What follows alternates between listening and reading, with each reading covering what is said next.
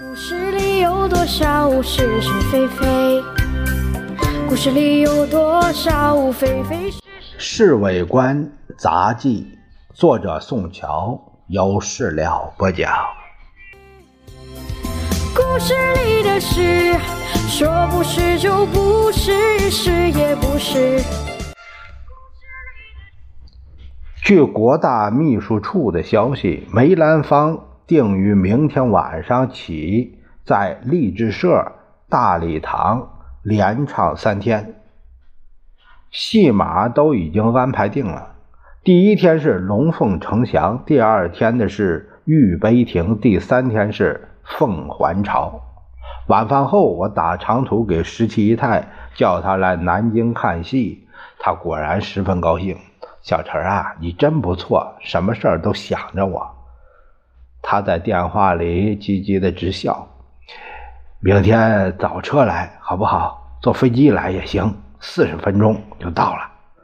哎呀，明天怎么来得及呀？现在都九点多了。他表示反对。那明天晚上梅兰芳就上台了，你还是赶快来好啊。别忙，你先把。三天的戏码告诉我好不好？于是我就把那消息说了一遍。我还是后天早上坐飞机来吧。啊，我最爱看《玉杯亭》《龙凤呈祥》什么的，没意思，太俗气。《龙凤呈祥》是我们大老板最爱看的戏，一定不错。你们大老板爱看的戏，不见得就是好啊。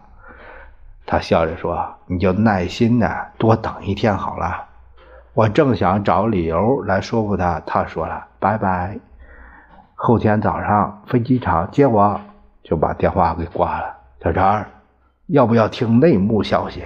老李不知道什么时候站我身后了。什什么内幕消息？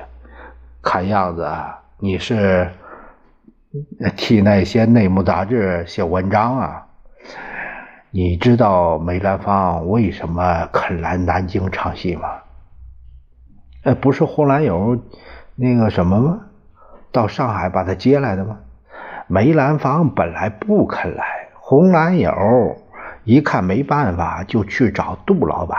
你知道在上海滩，谁拗得过杜老板呢？所以梅兰芳这一趟可以说是被绑来的。梅兰芳为啥不愿来？要是我做他，也不会想来。这些国大代表全是没人格的家伙，为什么要唱戏给他们听啊？老李，你你小心脑袋啊！你这么一来，那把先生夫人都骂上了。他们两个也是国大代表啊。老李伸了下舌头，哎呦，他往东西张望了一下，哎呀，还好还好，哎，没人听见。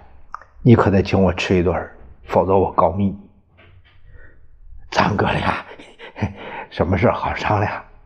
老李笑了一笑。说是就是不是也是故事里的事说不是就不是是也不是。